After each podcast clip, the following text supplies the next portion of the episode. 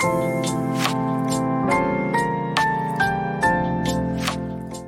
秒前より元気になれる弓嫁ラジオをスタートします。おはようこんにちは。こんばんは。ハロー弓嫁です。このラジオはオーストラリア在住19年の弓嫁が日々のハッピーや発見を声に乗せてお届けふわっとトークラジオです今日は8月30日火曜日ですね皆さんどんな火曜日の午後お過ごしでしょうか弓嫁が住んでいるオーストラリア今日はねとっても良い天気です朝はね曇っていたんですが9時ぐらいかな太陽が出てきてくれてはいもう本当に春だなーっていったような陽気となってます春ももうすぐそこまで来ているなーっていうような感じがしますはいそれでは早速ですが今日のテーマに移りましょう。今日のテーマは悩んでいる時どうしたらいいんだろう。そんな時どうするのが一番かなといったお話をさせていただきます。それでは今日も元気によみよめラジオをスタートします。はい。もうねまた大きなね決断をしなければいけなくなりました。うん、いつかねまたこのスタイフで何について悩んでいたのかあの事後報告とはなると思うんですがお話はさせていただきたいと思います、うん、職業看護に対する悩みなんですけれどもうーん。あの昨日ねその通達を受けた時ああどうしようかなって本当なんかちょっとね目の前が真っ暗になるような感じだったんですね。そう考え時だなって思ったんです。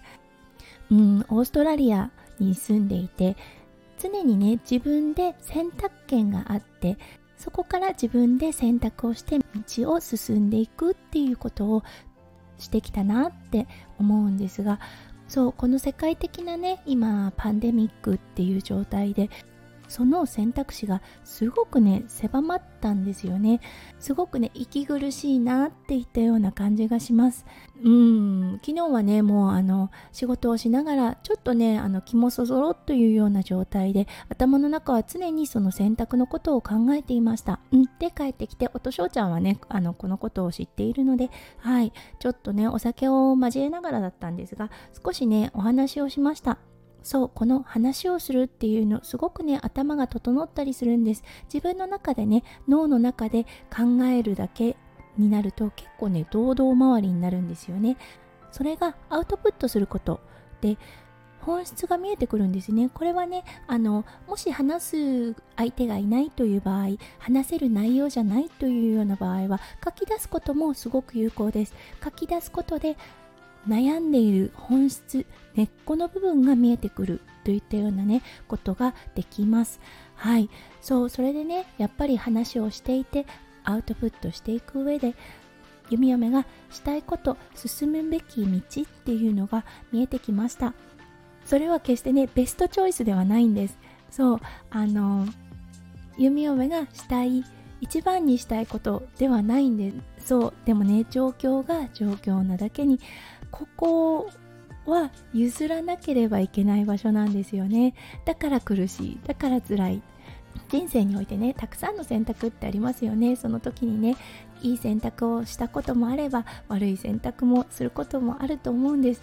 そしてここでね絶対に陥ってはいけないなって思うところ。これはね過去の失敗から弓嫁が学んだことです。それはね目先の利益に惑わされないこと。です。はい。ほんとね例えばね目先って言っても1日先2日先のことではないんです。